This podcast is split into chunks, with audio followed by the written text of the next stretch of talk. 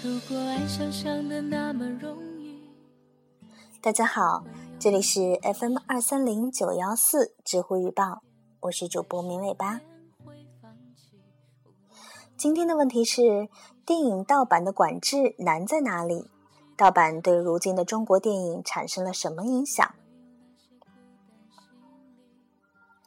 回答这个提问的是一位电影制片人，叫袁冰涛。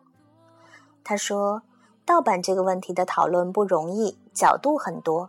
先不管其他的版权产品，仅就电影而言，盗版有一个漫长的历史。在录像厅时代，基本就都是盗版。所以在早期正版引进既不受政策允许，又价格超出老百姓承受范围的情况下，盗版的作用是。”能够引进一些香港、东南亚甚至欧美的影片资源，让观众能够看到更多的商业的电影作品。盗版这件事情从头上就定了一个基调，也就是培养大批的电影观众。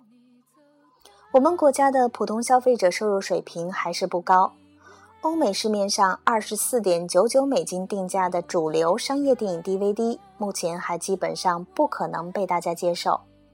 先不考虑渠道能否通畅的情况下，仅就价格而言，要看到大量海外电影，盗版基本上是唯一能够被接受的方式。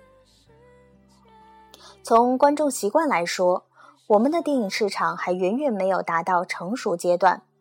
我们的城镇人口是七亿左右，年度观影人次今年也会在七亿左右。也就是平均每人每年一部电影，而美国的数字是四点五次，而我们的市场呢还处于大幅波动状态，好的档期单日可以过两亿，没有好片上映的档期单日只有两千多万。简单的说，我们的电影业还处于市场培育阶段，这个阶段的首要目的是让越来越多的人喜欢上，甚至于习惯上看电影。先不管是否为之付费，毕竟用户黏住之后再让他们付费就容易得多。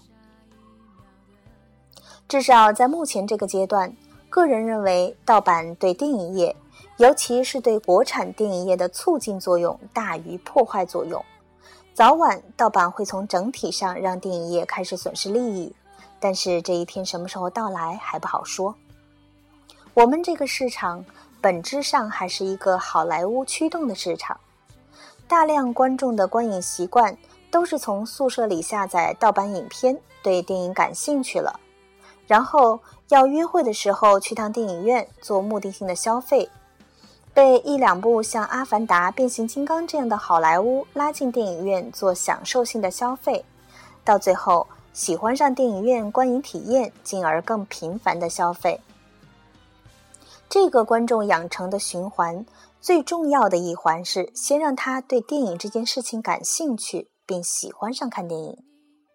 这个开始对于中国的年轻观众来说，盗版还是最能接受的入门方式。你要让新人入门，先得给人家好东西。无论是《指环王》《黑客帝国》《肖申克的救赎》，还是国产的《霸王别姬》《卧虎藏龙》，得拿硬货来吸引人。这些经典作品动辄十五到二十五美金的 DVD 是根本不可能被接受的。没有盗版就没有办法快速的培养大量的潜在观众群体，电影业就会变回到那个自娱自乐的时代。目前这个市场博弈下的盗版管控是很好的尺度，所有的电影你都能够找到盗版。但是，公映的电影基本要在两周甚至两个月之后才能找到盗版资源，这样也不会太侵占了电影院的利益。你自己的故事就是一个付费电影观众的养成故事。现在你已经做好准备为电影内容买单了，但是如果没有之前三年的观影经历，仅靠学校组织的爱国主义教育观影和电影频道熏陶。不知道多少年之后，你才会坚定的支持正版影片。没有盗版就没有中国电影的今天，但是希望不需要盗版的明天早一点到来。